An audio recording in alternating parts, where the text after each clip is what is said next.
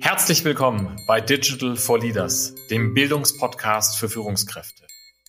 Lernen Sie von spannenden Experten und anhand von Praxisbeispielen, wie Unternehmen erfolgreich die digitale Transformation meistern.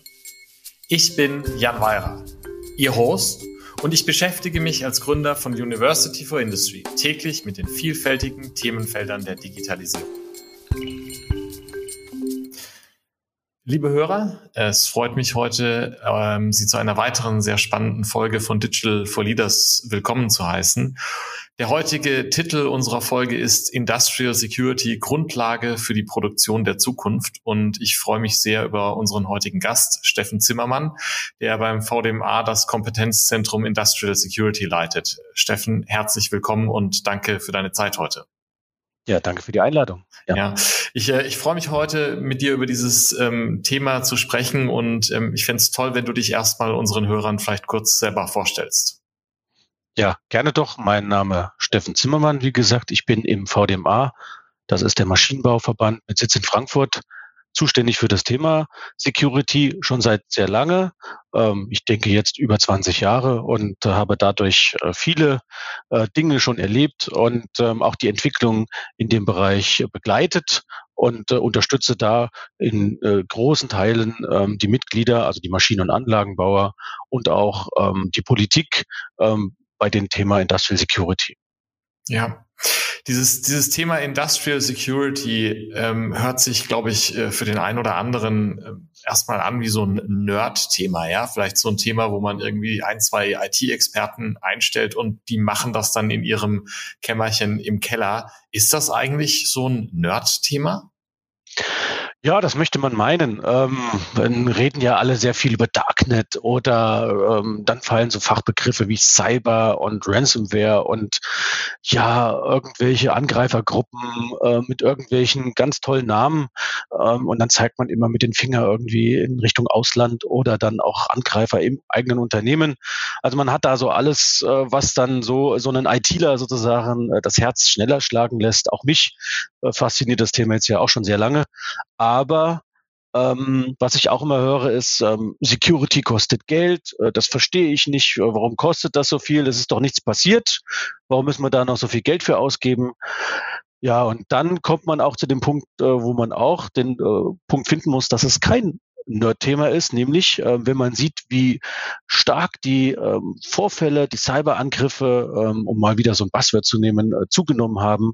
Äh, seit de, alleine seit dem letzten Jahr ein, ähm, haben die äh, Ransomware-Vorfälle, also die Vorfälle wo Unternehmen komplett ähm, verschlüsselt werden, bis hin zur Produktion ähm, stark zugenommen. Wir haben hier äh, kleine, große Unternehmen, ähm, Unternehmen mit über einer Milliarde Umsatz, Mitglieder äh, im Maschinen- und Anlagenbau. Ähm, da steht die Produktion wochenlang still. Ja, ähm, das kann dann kein Nerd-Thema mehr sein. Auch wenn man schaut, äh, wie sich äh, die Kunden diesem Thema mittlerweile widmen, also diejenigen, die die Maschinen betreiben, ähm, Beispiel äh, Ist ein Thema, das gibt es schon seit Jahrzehnten. Mittlerweile gibt es Unternehmen, die kappen diese Fernwartung aus Angst vor Angriffen über diese ähm, Zugänge äh, für Dritte, ja, aus deren Sicht. Auch äh, immer mehr Kunden legen den äh, Maschinenbauern als Zulieferern Security-Fragebögen vor, Management-Security-Fragebögen, ähm, die dann auch äh, die Geschäftsführung beantworten muss, äh, wo sie dann natürlich auch in Haftung genommen werden kann. Und nicht zuletzt auch durch die Regulierung in Deutschland mit dem IT-Sicherheitsgesetz in Europa, äh, mit der Neufassung der äh, NIS-Richtlinie, die da kommen wird und auch beispielsweise in den Märkten, die wir haben, wie in China.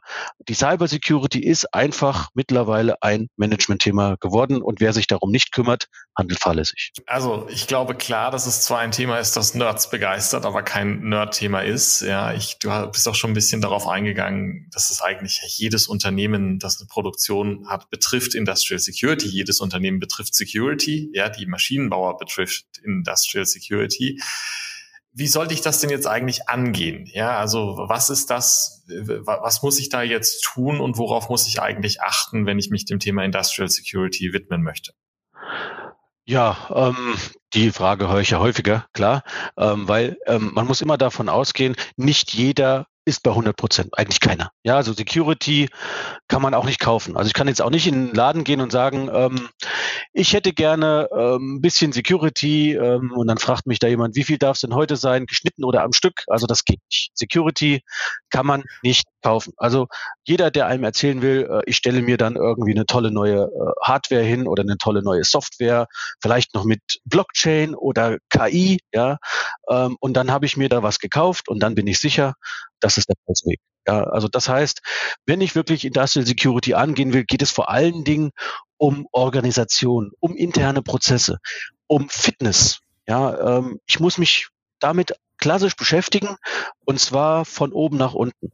Ähm, das bedeutet, am Anfang frage ich mich erstmal, was ist überhaupt das, wo, was ich schützen will? Also ich brauche, man sagt es immer so häufig, die Kronjuwelen, äh, die ich schützen will, meine Betriebs- und Geschäftsgeheimnisse, mein Geschäftsprozess, also ich produziere etwas, also damit verdiene ich Geld und das will ich auch in Zukunft können, also muss ich das entsprechend so absichern, dass ich auch in Zukunft Geld verdiene. Und da gibt es eigentlich drei Bereiche, über die wir heute reden. Der klassische Bereich, aus Security-Sicht ist die IT-Security, also die Security der Informationstechnik im Büro. Sichere E-Mails, keine Spam-E-Mails, ja, ist ein Thema schon seit Jahrzehnten ähm, betrachtet, ähm, sage ich mal seit 21 Jahren. Vor 21 Jahren war der I Love You-Virus aus Security-Sicht so der Startpunkt für die Investments in das Thema der IT-Security dazugekommen jetzt über die Jahre das Thema der eigenen Produktionsumgebung, weil dort einfach auch die ähm, Informationstechnik ähm, dann auch in der digitalen Vernetzung der Maschine ankommt, nennt man heutzutage OT Security, also die Operational Technology, absichern die Betriebstechnik. Und dazu auch aus Maschinenbausicht die eigentlich ähm, Industrie 4.0 Rolle, nämlich die digital vernetzten Produkte, die ich auf den Markt bringe, die entsprechend auch mit digitalen Services verknüpft sind, mit die ich, wo ich auch Geld verdienen will. Und diese Product Security ist, äh, kommt noch dazu. Ja, also diese drei Themen, ähm, die muss ich angehen. Und das klingt jetzt erstmal nach einem riesigen Berg. Ja, also so einen riesigen Berg, ähm, da stand schon jeder davor. Also da ist man wirklich nicht alleine. Jeder muss diesen Weg gehen. Und das Schöne ist, den muss man nicht alleine gehen. Ja, die Frage ist also jetzt hier, wie kann ich diesen Berg erklimmen? Und das geht natürlich auch nur Schritt für Schritt. Ja, also im Vordergrund sollten diese organisatorischen Methoden stehen. Ähm, da gibt es Standards, die auch das BSI hat. Je nach Unternehmensgröße kann ich da kleine äh, katalogbasierte Dinge nehmen, so Checklisten, die ich abarbeiten kann, um, sage ich mal, die grundlegenden Dinge zu, zu machen. Äh, die bietet das BSI an, auch der VDMA hat da eine kleine Checkliste für Industrial Security, bis hin zu den großen äh, risikobasierten äh, Methoden und Vorgehen, wo ich dann auch sehr viel Zeit erstmal investiere, um rauszufinden, was sind denn äh, meine Prioritäten. Insbesondere bei großen Unternehmen ist das sicherlich der gangbare Weg Weg, weil sich dort ja auch sehr regelmäßig diese Bedrohungslagen verschieben. Mhm. Insgesamt aber äh, würde ich so sagen, ein, ein kontinuierlicher Verbesserungsprozess. Also etwas, äh, diese Schritte, die man geht, die werden einen dann nicht zum Gipfel äh, der 100% Security führen. Das kann man auch gar nicht bezahlen. Ja, sondern da muss man schauen, was sind so die Wege, die ich einschlagen kann? Gibt es vielleicht Abkürzungen? Ähm, Gibt es denn irgendwelche Kolleginnen und Kollegen, die mich darauf begleiten können auf meinem Weg? Ähm, oder man kann da auch sagen, es ist so vielleicht eher noch eine Reise in, in einem viel zu kleinen Boot auf einem riesigen Meer äh, der Cyberangriffe. Ja, äh, da muss ich mich entsprechend bewegen und dann kann es sein, dass da mal so ein Hai an mir knabbert und da muss ich halt schauen, ob ich da gut äh, durchkomme. Ja, und da ähm, unterstützen wir auch als VDMA unsere Mitglieder und vor allen Dingen, das finde ich noch viel besser, unterstützen sich unsere Mitglieder gegenseitig. Ja. Also so das Thema, ich fange damit an, äh, das hat jeder mal gemacht, da braucht man sich nicht vorschämen. Ja, ähm, und äh, es gibt auch viele Maschinen- und Anlagenbauer, die sind bereit, sich dort auch mit anderen zu vernetzen, ihre Erfahrungen auszutauschen und das ist etwas, was man auch auf jeden Fall wahrnehmen sollte. Spannend ähm, zu sehen, wie, wie, wie du darüber nachdenkst, über diesen Berg und aber auch diejenigen, die hilfreich sein können auf dem Weg. Kannst du noch zwei, drei Worte sagen zu, zur Frage der äh, Normen, die es ja auch, auch gibt, Normen und Standards, die ja wahrscheinlich auch helfen können, um mir als Unternehmen aufzuzeigen, was ich da eigentlich tun sollte? Ja, also die Normen und Standards richten sich vor allen Dingen ähm, jetzt an den Bereich der, der Organisation, also der Risiko, ähm, Betrachtung. Ähm, beispielsweise diese katalogbasierten, hatte ich glaube ich schon erwähnt, ähm, so Checklisten ähm, gibt es vom BSI, das heißt zum Beispiel IT-Grundschutz. Ja, gibt es, IT-Grundschutz ist ein riesiges monolithisches Werk, ähm, waren mal über 1000 Seiten gedruckt, ähm, gibt es mittlerweile nur noch digital. Ähm, da gibt es auch entsprechende kostenlose Tools, auch seitens des BSI, die da einen unterstützen, ähm, damit man dann entsprechend diese Prozessschritte durchgeht, also die Frage, was ich äh, schützen will und ähm, die Gefährdungen, die es dann grundsätzlich gibt, zum Beispiel wasserführende Leitungen in, im, im Serverraum, ein, ein typisches Thema. Ähm, da gibt es dann entsprechende äh, Gegenmaßnahmen, die empfohlen sind äh, für die jeweiligen Bedrohungen. Und das ist so der, der klassische Weg. Ähm, für kleinere Unternehmen gibt es auch noch den ISIS 12 Standard. Ähm, noch einmal kleiner, abgespeckter, ähm, aber auf Basis der anerkannten Standards. Und der große ähm, anerkannte Standard im Bereich der IT-Security ist der 27001. Äh, ohne Frage. Ähm, für Industrial Security gibt es daneben, also für auch äh, die Betrachtung der Maschinen und Anlagen und deren Komponenten, die ähm, IEC, ISA IEC 62443, ähm, auch ein monolithisches Werk mit sehr vielen verschiedenen Teilen. und die Teile gehen vor allen Dingen dann auch um den sicheren Anlagenbetrieb bis hin zu der sicheren Produktentwicklung, also Security by Design für zukünftige Maschinen, Anlagen, deren Vernetzungskomponenten. Also ich bin dann in der Lage, in, im Bereich der Industrial Security mich umfassend ähm, aus Standards zu bedienen. Und ähm, das sollte man auch tunlichst tun, weil nämlich auch die Kunden ähm, nach dem Security-Thema fragen in ihren Fragebögen. Und wenn man sich also dort an Standards hält, dann kann man vielleicht den ersten Fragebogen noch manuell beantworten, aber beim zweiten äh, kann man dann, weil man ja sich an die Standards hält, vielleicht auch die gleichen Fragen oder die gleichen Antworten geben. Das ist spannenderweise eine Beobachtung, die, die ich auch gemacht habe äh, bei uns, äh, weil wir uns ja auch an einen entsprechenden Standard halten. Und ich fand das äh, für uns selber sehr spannend zu sehen, wie es ja diese Prozessdimension gibt und dann auch natürlich eine gewisse technische Dimension, weil ja auch ähm, technische Implementierungen im Bereich der IT an den verschiedensten Stellen eine Rolle spielen, um die Sicherheit ähm, umzusetzen, aber manchmal eine kleinere äh, Rolle spielen, als man, als man eigentlich vielleicht vorneweg denkt, wenn man, wenn man neu in dem Thema ist. Ja. ja. Ähm, wenn du, wenn du so aktuell so ein bisschen an, an die Diskussionen, die du mit Mitgliedsunternehmen führst, die du mit Experten äh, führst, denkst, was sind denn eigentlich im Moment im, insbesondere im Bereich der Industrial Security, aber vielleicht allgemein im Bereich der Security auch die großen Herausforderungen, vor denen Unternehmen stehen? Du hast schon Ransomware genannt. Ist das so das große Thema des Jahres 2021? Gibt es da weitere? Kannst du dazu ein bisschen ähm, ja, äh, äh, erklären, wo da so die Industriewelt gerade steht? Ja, also ich würde sagen, ähm, wir haben auf der Angriffsseite, also der Seite, wo wir ähm, die häufigsten Angriffe sehen tatsächlich Ransomware als größte Bedrohung. Ähm, das hat sich auch nochmal verschärft. Das ist jetzt auch nichts, was über Nacht gekommen ist. Wir haben schon in 2018 ähm, da ein Hilfepapier für Mitglieder geschrieben. Das haben wir letztes Jahr aktualisiert aufgrund der gestiegenen Vorfälle und ähm, auch auf Basis der, sag ich mal, fehlenden äh, Unterstützung seitens der zuständigen Behörden. Das muss man leider so sagen. Das hat sich zum Glück gewandelt. Also auch die Behörden ähm, mussten diesen Weg gehen und sich dort ähm, vermehrt mit dem Thema beschäftigen.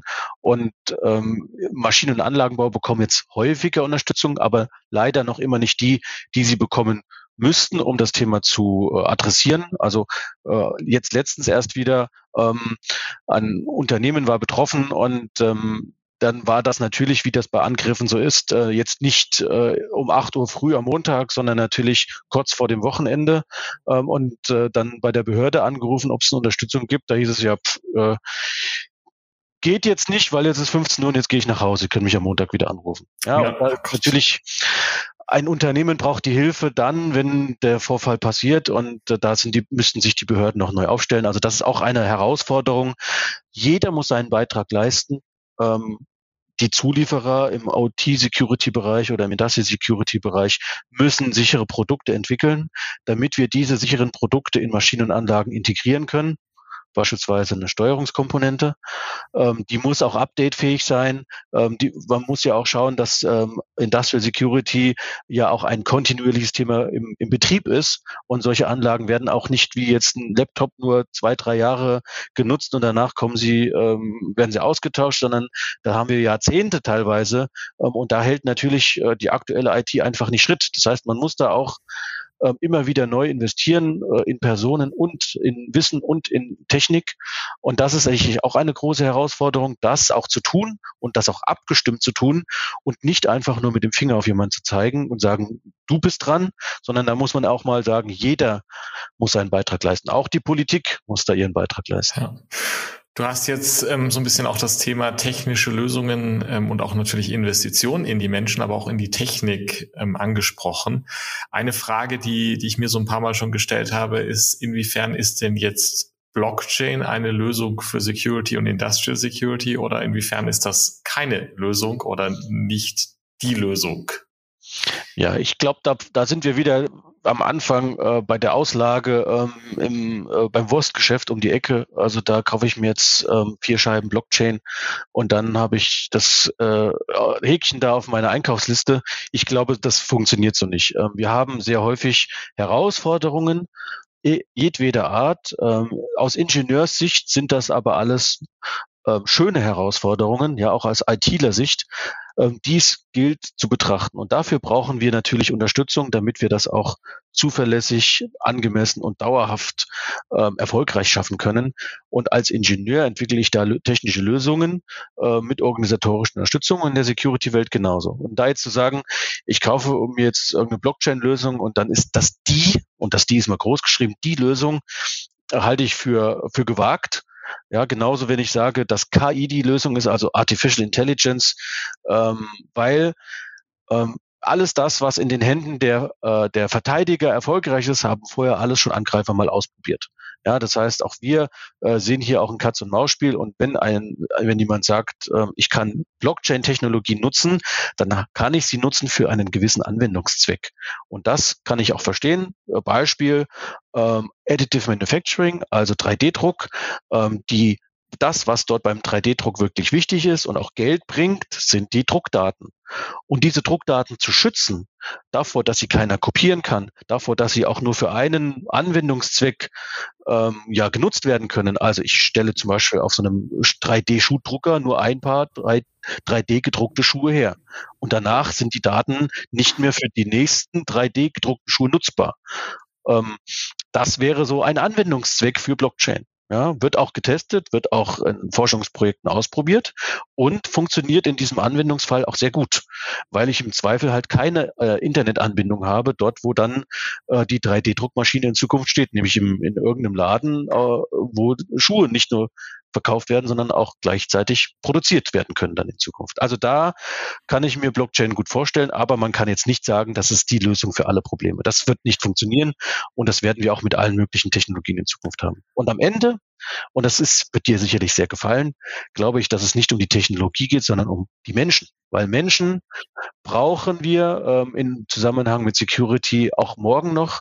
Äh, die Technologie wird immer nur den Menschen unterstützen können dabei. Aber sie wird den Menschen auch aus dieser Gleichung nicht rausnehmen können. Und insofern müssen wir vor allen Dingen in das Wissen und die Weiterbildung von den Mitarbeitern investieren, weil das ist das Thema der Zukunft. Ja, lieber Steffen, vielen Dank für die Einordnung, ähm, wie diese, äh, ich sag mal, eher nerdigen Themen, so haben wir ja heute angefangen, wie eine Blockchain einen wichtigen Beitrag liefern können, wie die aber natürlich nicht die einzige Lösung sind. Und äh, wie, wie schön du nochmal, und das freut mich in der Tat natürlich selber auch, ja, ähm, die, die Rolle der Menschen in den Mittelpunkt ähm, gerückt hast, weil ich bin da ja überzeugt, dass bei allen Digitalisierungsthemen und eben auch bei der äh, Security natürlich die, die Menschen mitzunehmen und die Menschen zu befähigen, eine große Rolle spielen. Also danke für mhm. diese Einordnung. Ähm, zum Ende unserer Diskussion habe ich ähm, immer diese eine Frage an alle meine Gäste. Ähm, hast du in letzter Zeit einen Podcast gehört, ein Buch gelesen, bist auf irgendeinen Blog gestoßen oder ähnliches, wo du sagen würdest, ähm, das muss ich einfach mal empfehlen. Ich glaube, es wäre gut, wenn, wenn mehr Leute ähm, das lesen oder hören würden. Hast du da eine Empfehlung, die du, die du mitgeben möchtest? Also ich bewege mich ja sehr häufig auf Twitter und ähm, sehe da natürlich auch immer jede Menge Empfehlungen und meine Empfehlung, ähm, die mir gut gefallen hat, ist eine Webseite mhm. und die nennt sich äh, databreaches.net. Es ist eine, ein kleines Blog eigentlich einer, einer ähm, Dame äh, aus Amerika, ähm, deren Name äh, nicht bekannt ist, ähm, die aber dort äh, Dinge ähm, verteilt und auch ähm, Interviews zum Beispiel mit Angreifern führt, ähm, die ich auch allen ins Herz legen möchte, die sich mit dem Thema ähm, einfach näher beschäftigen wollen. Ähm, Hintergrund ist auch der, die Themen, die dort gespielt werden, sind ähm, zwar Nerd-Themen, wie wir es jetzt ja schon festgestellt haben, aber wenn man sieht, ähm, wen es alles treffen kann und wenn man sieht auch, wie manchmal Unternehmen und auch ja, Behörden reagieren. Also auch Behörden können angegriffen werden. Und wenn man dann sieht, dass selbst Behörden manchmal äh, solche Angriffe verneinen, aber eigentlich die Indizien alle da sind, ja, dann ist das äh, etwas, äh, was ich äh, allen empfehlen würde, sich einfach mal anzuschauen.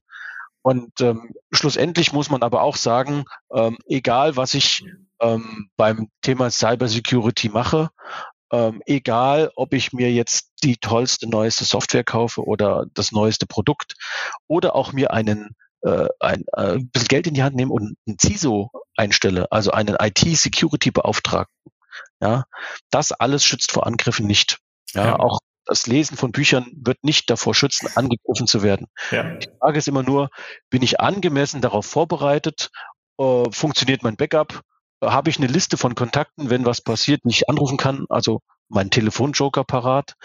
Und denke ich selber auch als Geschäftsführer, dass meine Mitarbeiterinnen und Mitarbeiter gut vorbereitet sind auf einen Vorfall.